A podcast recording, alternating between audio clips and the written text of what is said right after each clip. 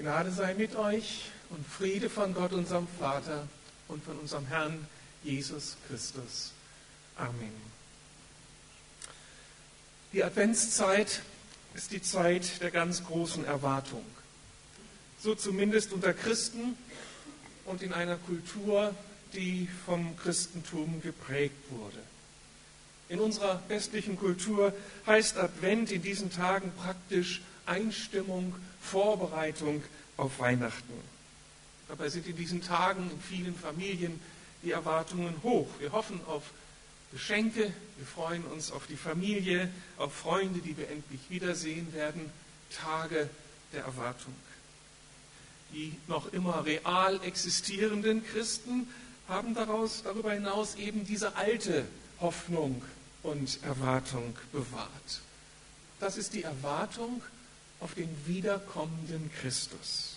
Und damit verbinden sich so viele andere Erwartungen. Die Erwartung auf die Zukunft Gottes für diese Welt, auf das Reich Gottes, das kommen wird und diese Welt transformieren wird. Die Erwartung auf einen neuen Himmel und auf eine neue Erde. Wir haben diesen wichtigen Text gelesen aus der Offenbarung, das vorletzte Kapitel der dicken Bibel, ein faszinierendes Stück Wort Gottes voller Hoffnung. Und ich hoffe, dass das ein bisschen ansteckend ist heute Morgen. Lasst mich zuerst näher beschreiben, anhand einiger Aspekte dieses Textes, was unsere konkrete Hoffnung ausmacht. Das Schlüsselwort für die christliche Hoffnung ist für mich in diesem Text der Begriff herabkommen. Hättet ihr das erwartet? Herabkommen. Vers 2.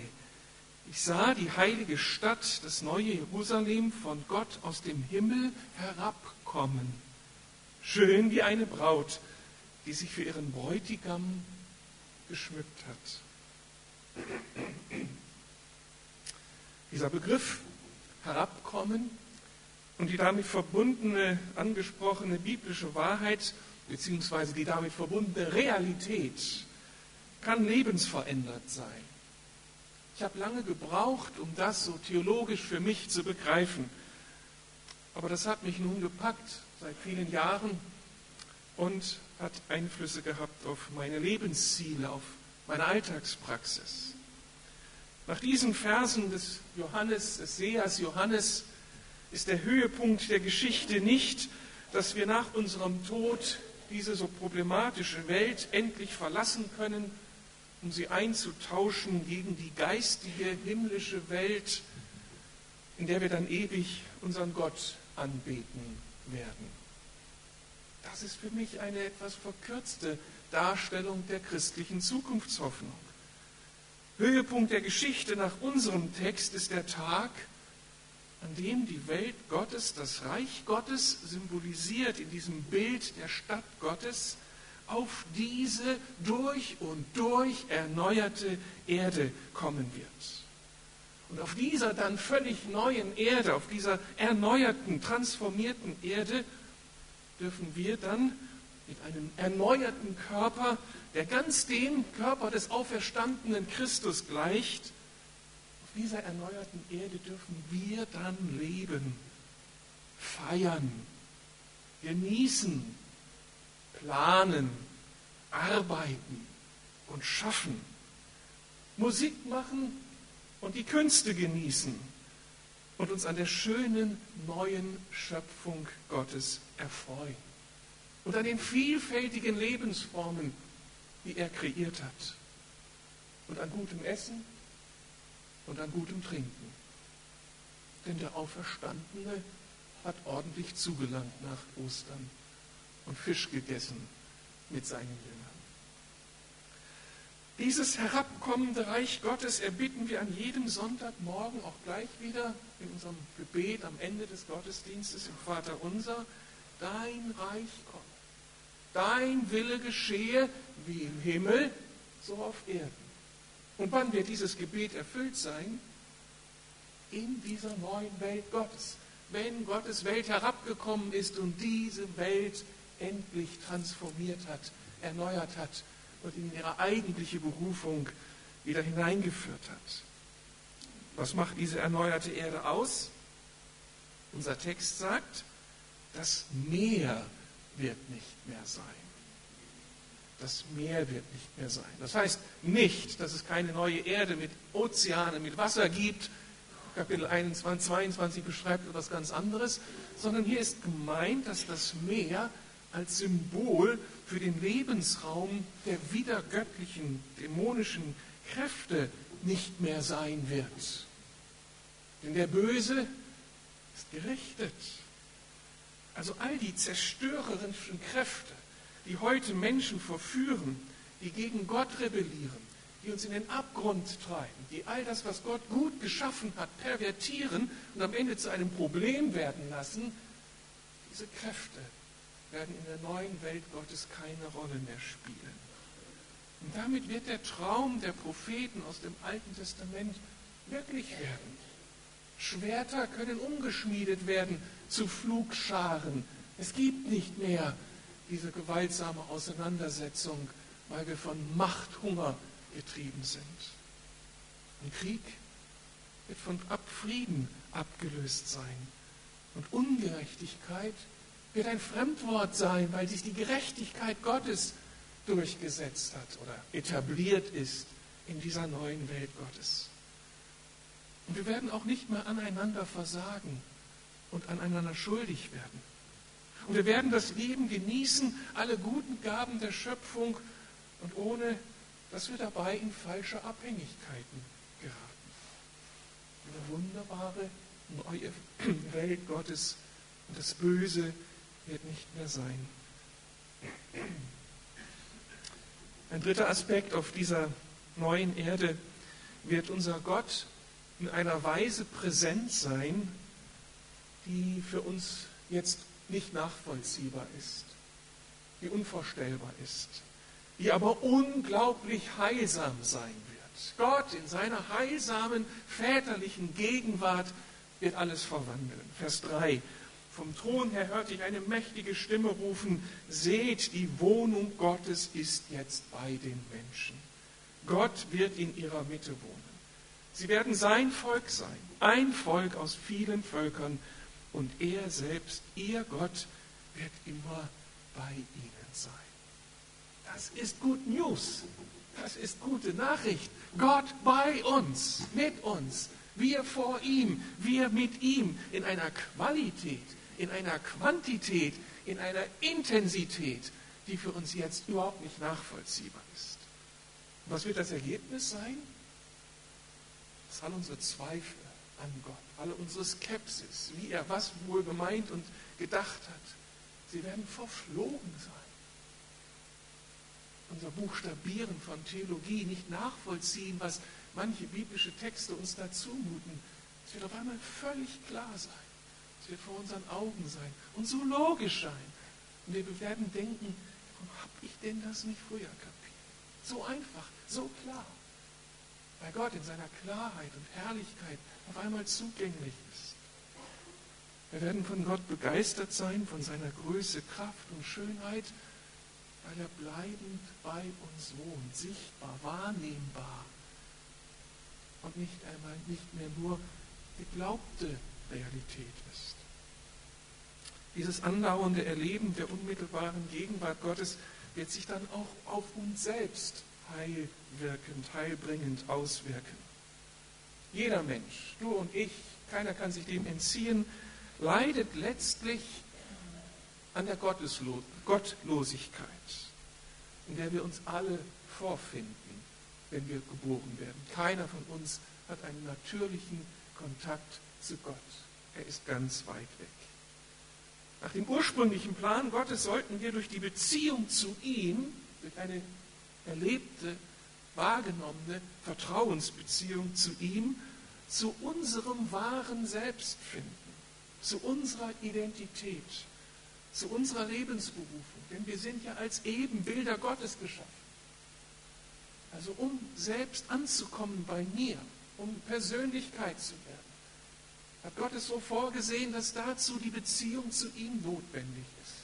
Nicht nur die Beziehung zu einem Mann, zu einer Frau, um die Geschlechtsidentität auszubilden, Vater und Mutter, sondern um überhaupt dann in die Tiefe unserer Berufung hineinzukommen, braucht es die lebendige, eine lebendige Beziehung zu Gott. Aber nun ist das Gegenteil passiert. Wir Menschen wachsen erst einmal ohne ihn auf und erleben damit die ganzen Brüche in unserer eigenen Persönlichkeit, in unserer Identität und sind dauernd unterwegs unter dieser Fragestellung, wer bin ich eigentlich? Manchmal sind wir unserer selbst ganz sicher und dann gibt es diese Abgründe, diese Momente, wo, ich, wo, wir denken, ja, wer bin ich eigentlich? Was lebt da in mir? Und ich habe das noch gar nicht richtig wahrgenommen. So werden viele von Selbstzweifeln und Minderwertigkeit, vielleicht sogar von Selbsthass geprägt sein. Aber hier nun in der neuen Welt Gottes ist das alles vergangen. Werden wir angekommen sein, weil Gott bleibend unter uns wohnt. Wir ihn erkennen, uns als seine Ebenbilder erkennen. Und das prägt sich so sehr in unsere Identität ein, dass wir wir selbst sein werden.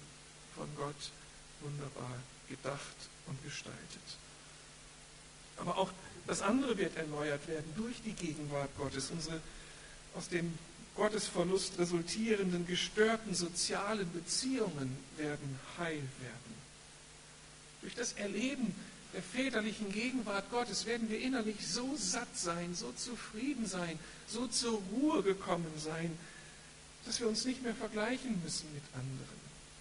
Unsere Mitmenschen sind keine Konkurrenten mehr, keine Bedrohung mehr.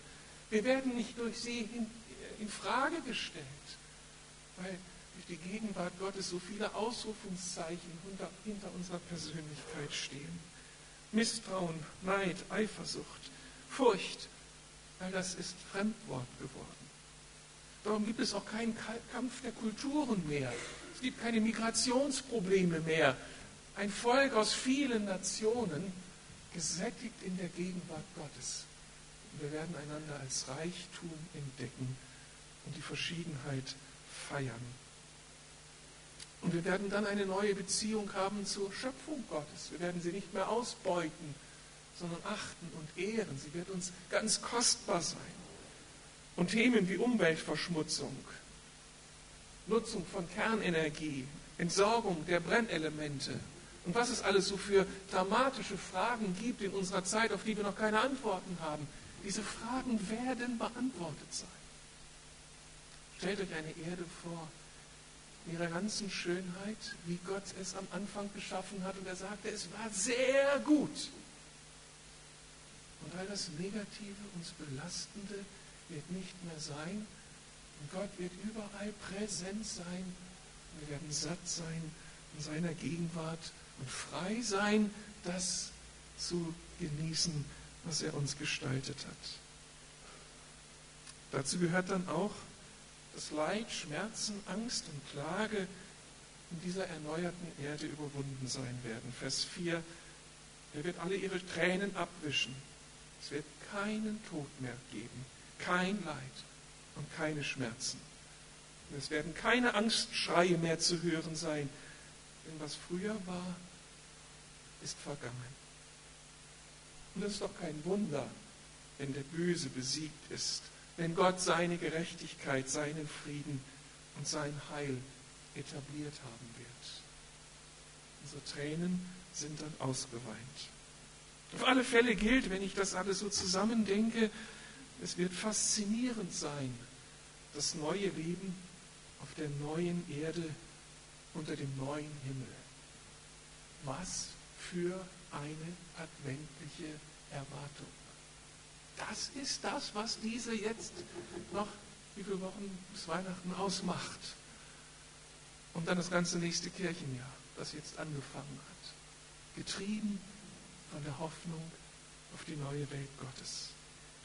Damit bin ich bei der zweiten, beim zweiten Aspekt. Wenn das wirklich unsere Hoffnung ist, dann müsste sich das doch auf unseren Lebensalltag auswirken. In den Zukunftstexten der Bibel geht es nicht einfach nur um ein Kapitel christlicher Lehre. Wir müssen eben dann auch mal als Christen über die Fragen der Zukunft nachdenken. So habe ich lange Zeit gedacht. Und irgendwie habe ich mich lange Zeit geweigert, mich diesen Zukunftstexten der Bibel zu stellen, weil ich der Ansicht war, ich will mich doch mit den Aufgaben der Gegenwart beschäftigen und nicht mit Aufgaben, mit, mit Fragen der Zukunft. Die Zukunft wird irgendwann Zukunft sein. Ich muss heute meine Aufgaben erledigen. Und darum waren für mich andere Texte der Bibel relevant. Und ich empfinde heute, dass es eine krasse Fehleinschätzung war. Andersherum wird ein Schuh daraus.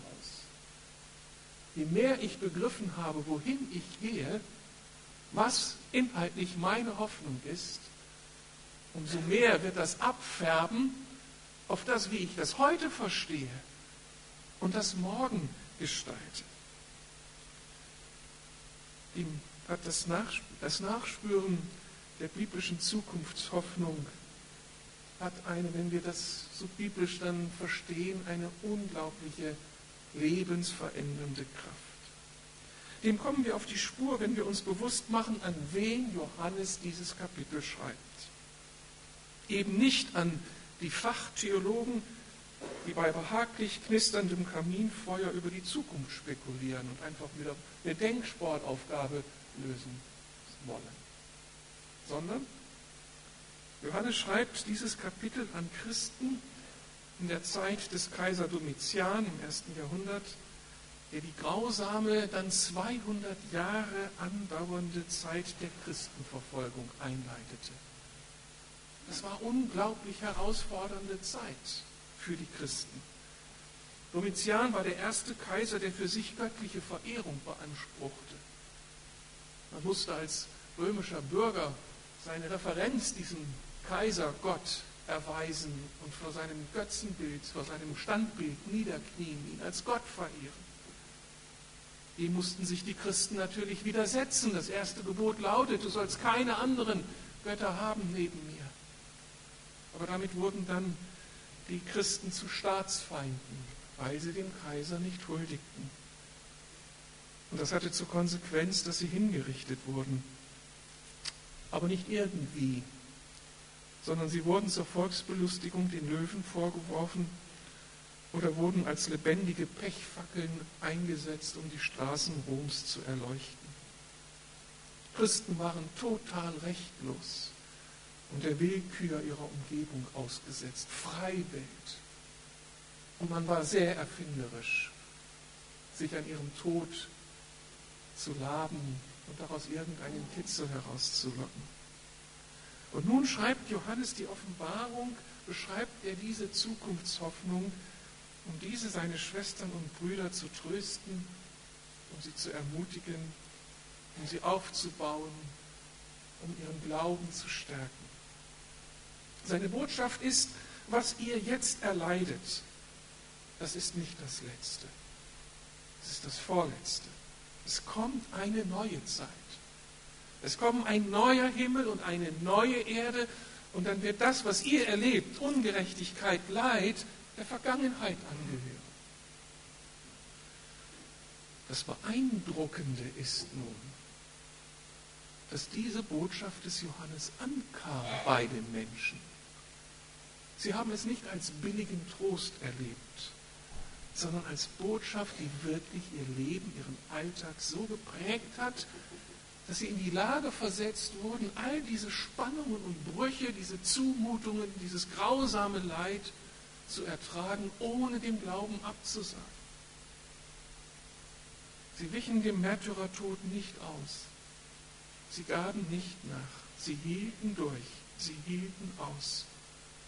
Sodass am Ende dieser Märtyrertod wie ein Same wurde für die Kirche. Die Menschen, die das beobachten in den Stadien, wie die Christen angesichts der auf sie zustürmenden Löwen sich hinknieten in den Staub der Arena und Anbetungslieder sangen zu Gott, ihrem Herrn. Das hat Spuren hinterlassen in den Herzen der Zuschauer. Was ist das Geheimnis dieser Leute? Woher nehmen sie diesen Mut, diese Kraft, so unerschütterlich festzuhalten an ihrer Gottesvorstellung? Das ging Menschen durch Mark und Bein. Und viele, viele sind aus den Stadien weggegangen und waren in ihren Herzen Christen geworden.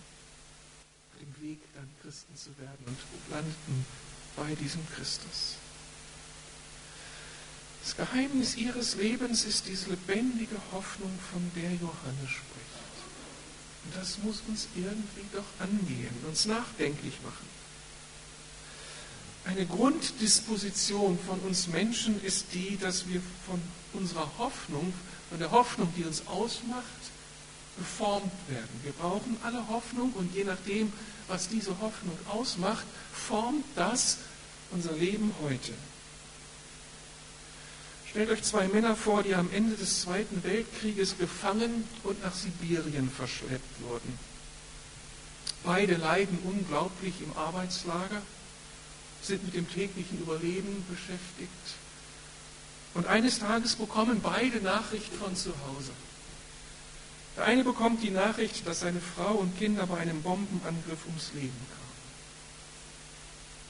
Und der andere erhält einen Brief von seiner Frau, die berichtet, dass sie mit ihren Kindern rechtzeitig aus Berlin fliehen konnte und bei Verwandten in Bayern untergekommen sei und dass er sehnlichst erwartet würde.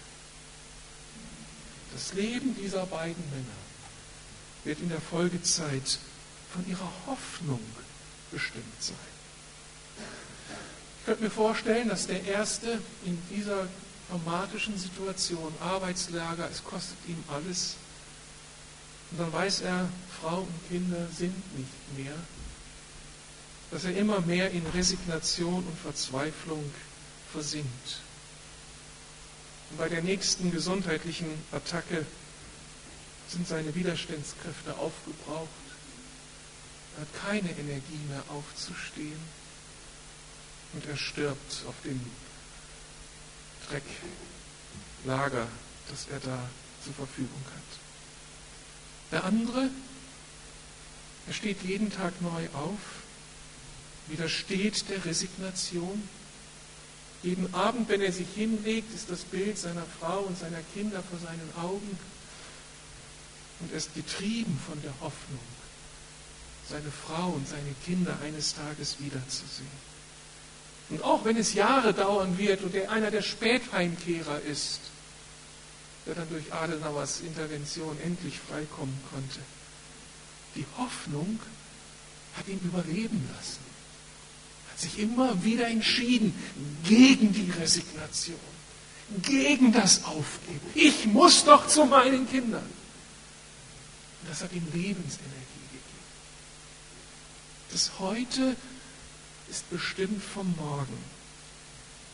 Wir sollten also auch ein Unterschied in den Lebenserläufen erwarten, wenn ein Mensch von der Annahme geprägt ist, dass seine Zukunft in einem Holzsarg endet, oder wenn ein Mensch darauf hofft, dass seine Zukunft ein Leben auf einer neuen Erde sein wird, mit einem völlig erneuerten Körper, der dem Auferstehungskörper von Jesus gleicht.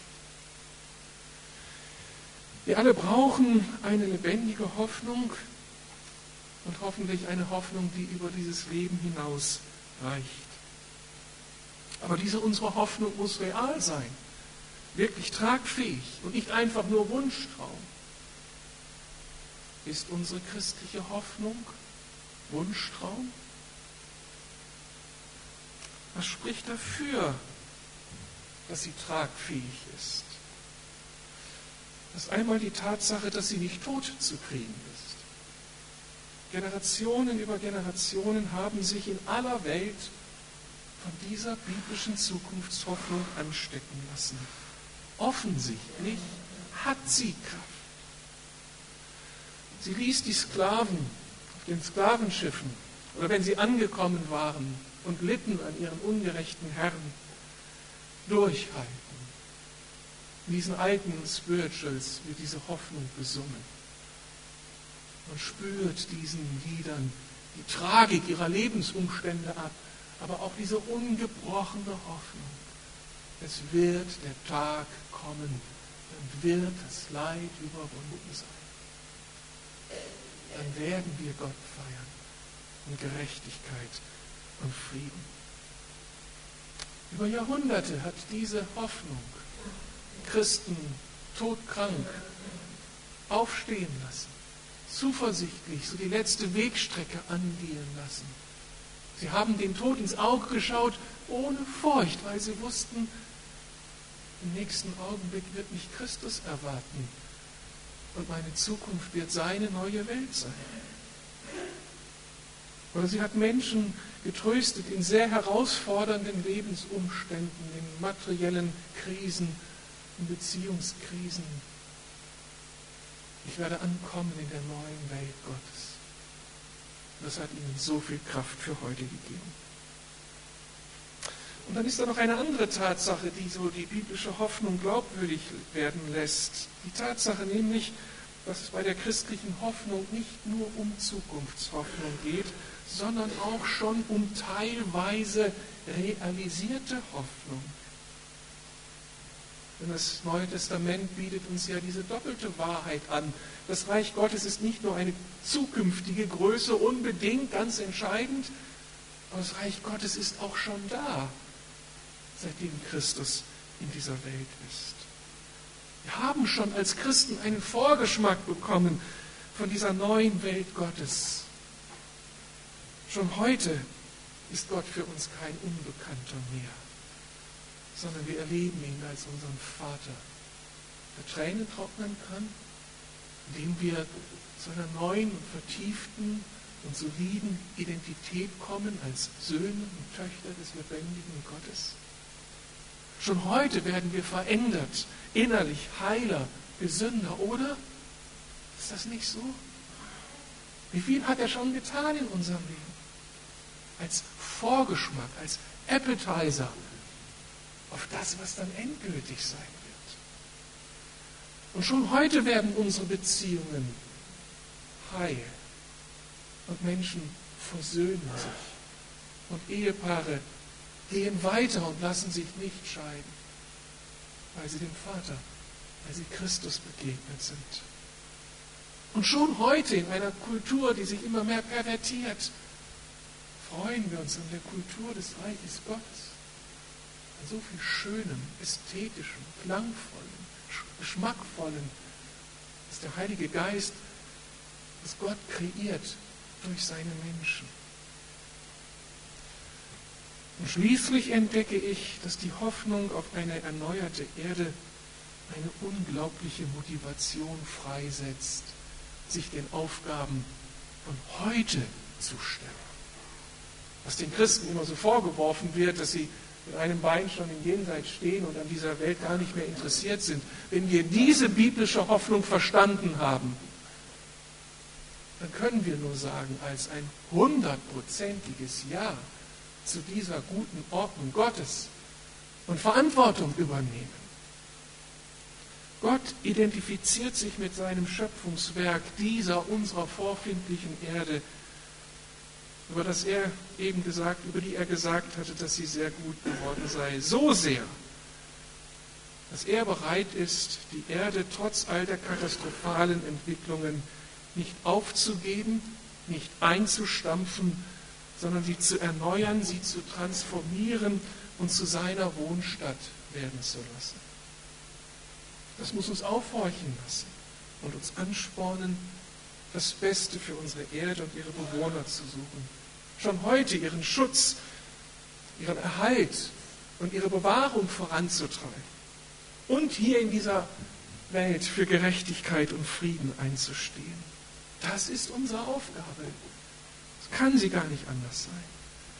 Da begilt das Wort des Paulus, was er in 1. Korinther 15 in diesem großen Auferstehungskapitel beschrieben hat, dass nichts, was wir hier tun, für Jesus vergeblich sein wird. Wir werden also als Christen doppelt motiviert, in dieser Welt Verantwortung zu übernehmen. Vom Anfang her, da wird uns gesagt, als Gott die Welt schuf, dass wir als die Menschen dieser Welt diese Welt Gottes verantworten sollen, Kulturschaffende sein sollen, die diese Welt gestalten zu seiner Ehre.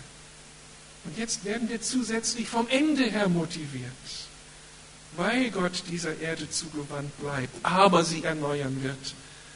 Wollen wir in seinem Namen auf diese Erneuerung hin Verantwortung übernehmen und für das einstehen, was die erneuerte Welt Gottes ausmachen wird.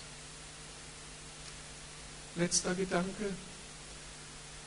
Wie realisiert sich aber nun diese Hoffnung in unserem Leben?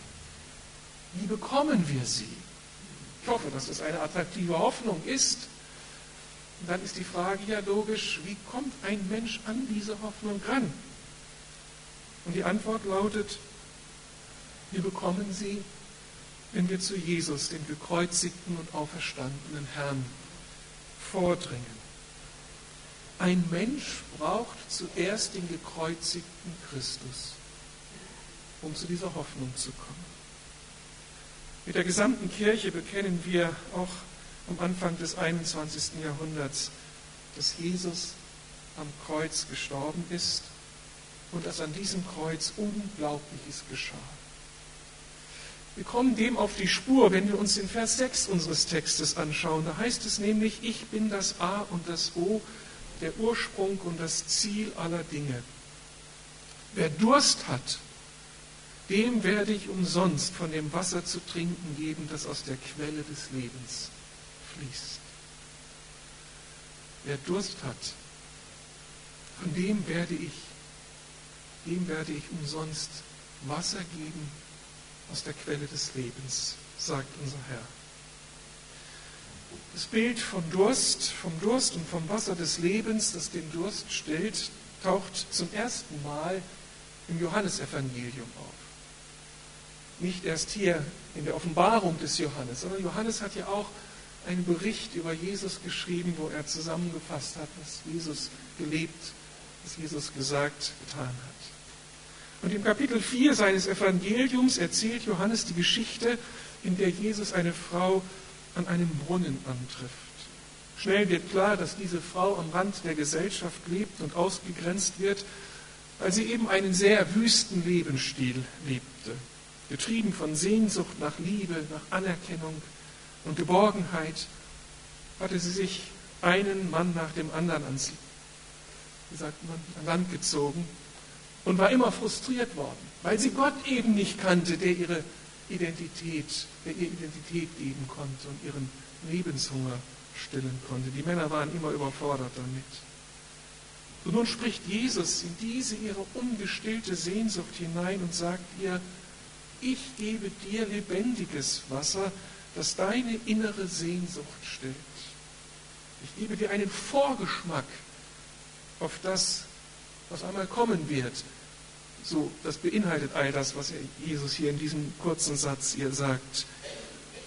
Ich gebe dir Freude und Frieden. Ich gebe dir Versöhnung mit der Vergangenheit. Ich gebe dir Geborgenheit und Kraft durch den Heiligen Geist. Ich gebe dir ewiges Leben. Du sollst eine Bürgerin des Reiches Gottes werden. Eine Erbin des neuen Himmels und der neuen Erde, auf der der Strom des Lebens fließt, der allen Durst nach Leben stillt. Die Frage ist, wie konnte Jesus dieser Frau dieses Angebot machen? Wie kann er uns heute das Angebot machen? Der Grund findet sich eben im Kreuz Jesu. Als Jesus am Kreuz hing, sprach er kurz vor seinem Tod diesen so bemerkenswerten Satz, mich dürstet. Und da taucht dieses Bild des Durstes wieder auf. Mich dürstet. Und das ist viel, viel mehr als Ausdruck seines physischen Durstes. Es geht vielmehr darum, dass Jesus hier den universalen Durst einer Menschheit ohne Gott durchleidet. Das war ja die Erfahrung Jesu. Mein Gott, mein Gott, warum hast du mich verlassen? Und dann nicht dürstet. All das, was wir durchmachen, was unsere Existenz ausmacht, hat Jesus so am Kreuz ebenso erlitten. Er hat es stellvertretend erlitten für uns. Es ist Programm Jesu gewesen. All das, was wir erleiden, für uns zu erleiden, vor Gott zu erleiden. Und am Ende hat Gott ihm dann die Macht gegeben, aufgrund dieses seines Todes jetzt unseren Durst stillen zu dürfen, Türöffner zu werden für die Beziehung zu Gott. Darum müssen wir zu Christus, zu dem Gekreuzigten, der unseren Durst kennt und der steht für die Stillung des Durstes, als der von Gott autorisierte Sohn Gottes. Aber über den Gekreuzigten hinaus brauchen wir auch den auferstandenen Christus. Jesus starb nicht nur am Kreuz, sondern wir bekennen, dass er am dritten Tag auferstand von den Toten. In unserem Text heißt es, der auf dem Thron saß, sprach, seht, ich mache alles neu. Die erste Erfüllung dieser Ankündigung Gottes war die Auferweckung, Auferstehung Jesu. Jesus blieb nicht im Grab, sondern wurde auferweckt. Aber nun nicht zu dem alten sterblichen Leben, sondern zu einem neuen Leben mit einem unsterblichen Körper. Von dem Auferstehungsleib Jesu ist zweierlei zu sagen. Er war unvergleichbar, er war vergleichbar, Entschuldigung, mit seinem Körper, den er vor der Auferstehung hatte. Jesus wurde von seinen Freunden erkannt. Sie haben da nicht einen Geist gesehen, als Jesus, als der Auferstandene zu ihm kam, sondern sie haben Jesus gesehen. Jesus aß vor ihren Augen. Es war offensichtlich, das war Jesus. Er hatte einen Leib, der vergleichbar war mit dem, den er vorher hatte. Und dann doch das ganz, ganz andere. Dieser Leib, dieser Auferstehungsleib Jesu war völlig anders. Er war nicht mehr an Materie gebunden. Die Tür war ja geschlossen. Und auf einmal ist Jesus da, mitten unter ihnen. Von Jesus, dem Auferstandenen, sagt Paulus in 1. Korinther 15, dass er die Erstlingsfrucht ist. Das heißt, er ist wie die erste Frucht am Beginn einer neuen Ernte. Weitere Auferstehungsfrüchte werden dieser Erstlingsfrucht folgen. Und diese weiteren Früchte sind wir, bist du und ich, wenn wir auferweckt werden und diesen neuen Auferstehungsleib Jesu bekommen werden. Und weitere Frucht dieser großen Auferstehungsernte ist dann eben auch die erneuerte Erde, die Gott uns ermöglicht. Darum gilt auch für uns und der Erde, was für den Auferstehungsleib Christi gilt, die, die neue Erde wird mit der alten Gemeinsames haben, sie wird vergleichbar sein. Wir werden die, in der neuen Welt die alte Welt wiedererkennen, aber die neue Erde wird völlig neu sein, unvergleichlich anders, schöner, kraftvoller, beständiger. Also neben der Kontinuität gibt es Diskontinuität, einen Bruch dadurch, dass Christus alles neu macht. Das heißt nun für uns, wenn wir Jesus, den Auferstandenen, haben, dann haben wir eine lebendige Hoffnung für morgen und für übermorgen und für über, übermorgen, bis er wiederkommt.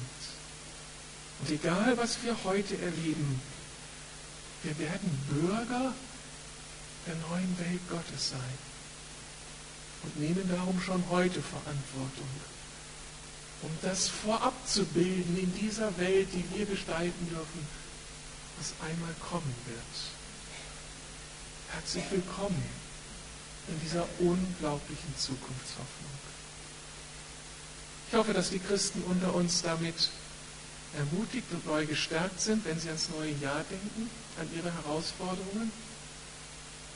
Und ich hoffe, dass ich die, die jetzt Christus noch nicht kennen, nicht Christen unter uns, neugierig gemacht habe. Ist an der Zukunftshoffnung der Christen vielleicht mehr dran, als wir denken? Ich möchte Sie einladen zum Gespräch. Aber zuallererst einladen zum Gespräch mit diesem Auferstandenen selbst. Denn wenn das wahr ist, dass er lebt, wenn das wahr ist, was die Christen sagen, dann ist er jetzt hier. Jesus, ich sehe dich nicht, aber du bist hier,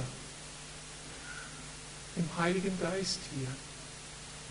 Und du bist ansprechbar. Und du antwortest es mir. Das ist die These. Und keiner von uns, der jetzt Christ ist, war ohne diese Herausforderung einen Schritt nach vorne zu tun auf Vertrauen hin. Ich will es wagen.